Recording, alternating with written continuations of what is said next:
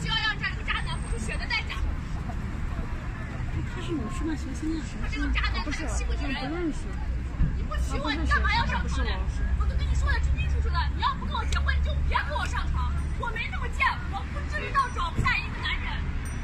我就咽不下这口气，我死都不咽这口气。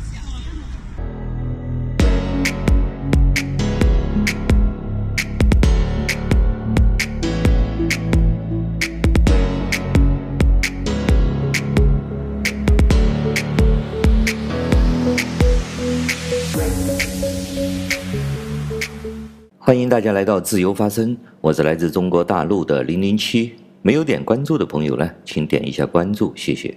这两天呢，在中国大陆呢，又发生了一件匪夷所思的事情。山东淄博一个男子呢，不仅满大街的敲锣打鼓挂横幅，还在网上呢发了大量的帖子。为什么呢？原来呢是揭露自己的父亲呢性侵自己的老婆，也就是中国人喜闻乐见的。公公和儿媳妇发生了关系，中国人呢特别好这一口啊，所以说最近什么印度边境发生危机呀，台湾的国民党没钱了要收回故宫国宝啊，香港的谭德志喊了几句口号就颠覆了中共政权了，这些哪有趴灰精彩呀？所以说很快呢这件事就登上了中国的网络排行榜，登上热搜榜，成为最近呢最吸睛的一个话题了。根据这个山东男子的介绍呢，他的父亲呢是当地的一个企业家，公司的董事长，而且呢是住在加拿大的。因为疫情的原因呢，这位男子呢将他的老婆和女儿送到加拿大去避疫情，结果在避疫情期间呢，公公呢就性侵了儿媳妇，甚至说的有鼻子有眼。这些行为呢还是当着他几个月的小孙女的面发生的。对于这件事情呢，我有几点是不太明白的哈。第一个呢，这是中国人在加拿大发生的一件犯罪行为，那么你应该选择在加拿大报警，要求加拿大的法院将罪犯绳之以法，不就完了吗？而且我们知道啊，在西方国家，尤其是像欧美这些国家，对这种性侵的罪行判罚的非常严的。第二点呢，所谓的家丑不可外扬啊。你这样满世界敲锣打鼓说发生了这件事情呢，倒也罢了。你还把其中的内容啊说的是活灵活现，让人身临其境的，而且呢，全部用实名的方法。你这是对自己的媳妇儿啊，作为一个受害人进行了第二次伤害，而且满世界满大街的这么叫喊下去，不仅是对你自己老婆进行了伤害。而且同时呢，也践踏了你当事人的隐私权呐。就算法官、律师、警察和医生，还有新闻记者，都需要保护这些受害者或者是病人的隐私权呐。你作为一个男人呢，就是这样保护自己老婆的吗？你为什么不敢直接面对你的父亲，哪怕去报警，或者是到法院去告他也行啊？这满大街的敲锣打鼓，到处发帖子。还把其中的细节公诸于众，我真的呢不知道如何来形容这样一种男人了。第三点呢，他的这个父亲呢是一个企业家，应该算是比较成功的一个企业家啊，还在加拿大有豪宅的这种。那么他的背景我们不难想象，肯定又是和共产党有关系的了。那么本期节目呢，零零七就来给大家讲一讲共产党员的性生活。蒋介石时代的国民党呢，对共产党的定义是土匪，其中一个最重要的罪行就是说共产党是共产共妻，这个呢当然是一个妖魔化共产党的一个噱头。第二个呢，从宣传的效果上来说呢，中国当时的人呢肯定也是很喜欢听这种花边新闻的。从七八十年代到今天呢，大部分中国人呢都喜欢听胳膊大腿呀，啪啪啪呀。这种艳情八卦、香闺秘闻呢，有着孜孜不倦的浓厚兴趣啊。但是国民党对共产党这个共产共妻的定义呢，也并不是完全空穴来风的。在列宁布尔什维克刚刚成立的时候呢，的确呢是有过这样的个案的。而在早期的中国共产党打土豪分田地之后呢，也推行过妇女解放运动。当时这个妇女解放的运动呢，非常的激进啊，和后来在西方发生的性解放运动有过之而无不及。在西方传教士雷震远的书里面，我们就可以看到，在河北呢，有的村里闹革命，那些先进进步的女人们呢，不仅因为加入了共产党，可以直接跟老公离婚。然后再找进步青年自由恋爱，甚至很多村子里的女人们呢，为了平等呢，要求女人也和男人一样，不穿上衣，光着上身，甚至还组建了妇女纠察队，要求村里的女人呢，上半身全部都要光着。这成为了当时女人们成为共产党员的一个标准样板。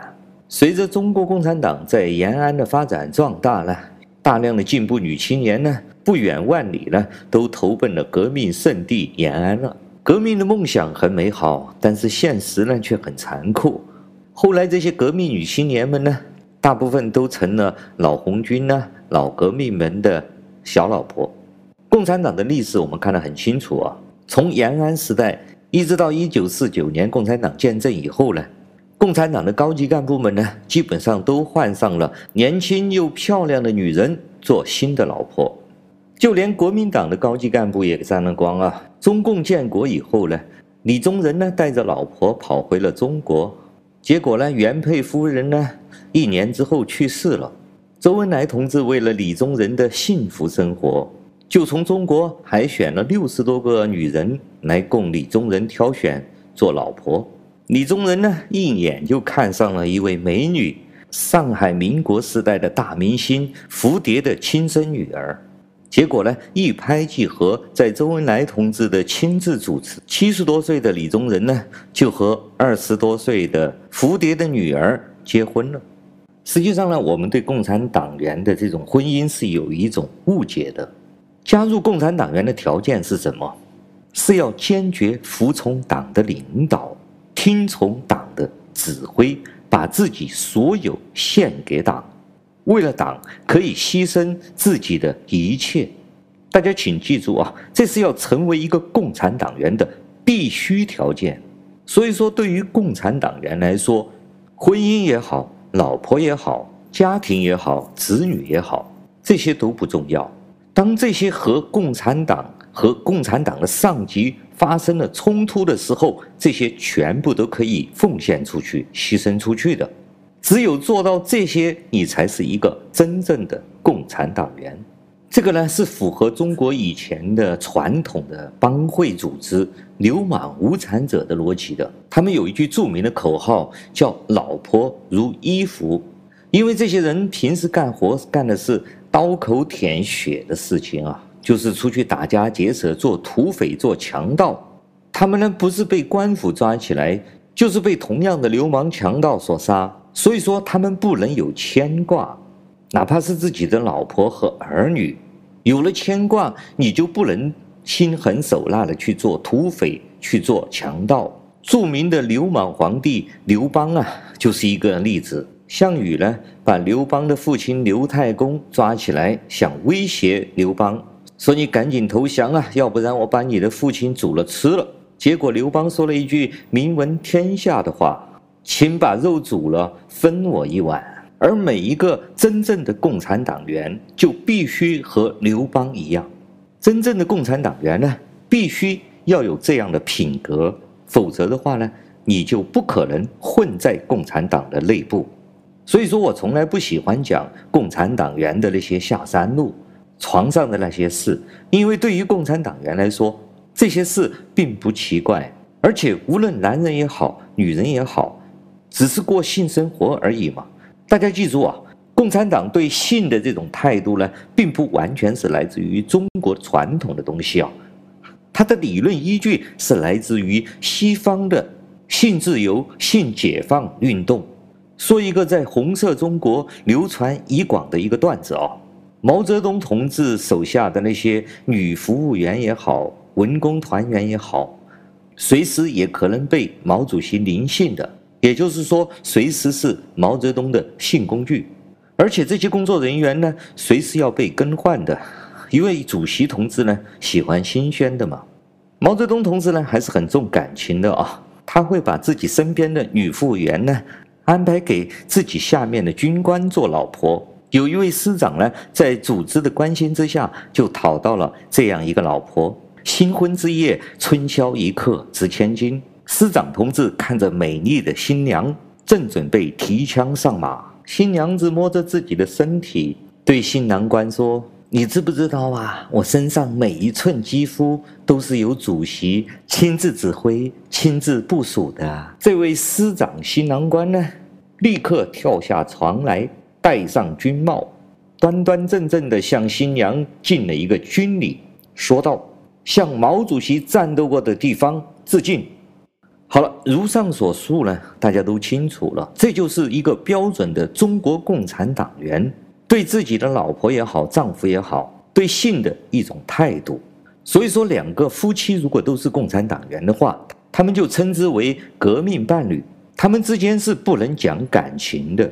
无论是夫妻还是子女，他们之所以结合或者生了小孩，只是基于革命工作的需要而完成的一件事情。如果他们之间有超越了革命的感情呢，那么就严重的违背了党的纪律。因为你们夫妻或者子女再亲近，关系再好，但是在共产党的上级面前，你们不能有任何的秘密，包括夫妻或者子女。因为是革命的伴侣，共产党的夫妻呢，大部分都是组织安排的性伴侣，实际上呢，是一种互相监督的革命关系。所以说，我们自然看得出来，在共产党呢，男人揭露女人的秘密，或者女人揭露男人的秘密，是一件非常正常的事情。为了革命的需要呢，随时揭发，甚至亲手处决自己的伴侣也是有的，尤其是那些重要岗位的共产党员。或者是级别很高的共产党员，组织上呢会随时给他们安排性伴侣的，除了老婆呢，还有文工团员呐、女服务员呐，甚至保姆。所以说，中国共产党有一句名言，要讲党性。有了党性之后呢，你的性生活、你的老婆，那都可以给你安排，安排得你幸福美满。这也就是为什么有这么多人愿意加入中国共产党的。根本原因。好了，感谢大家收听今天的自由发声，我们下次再见。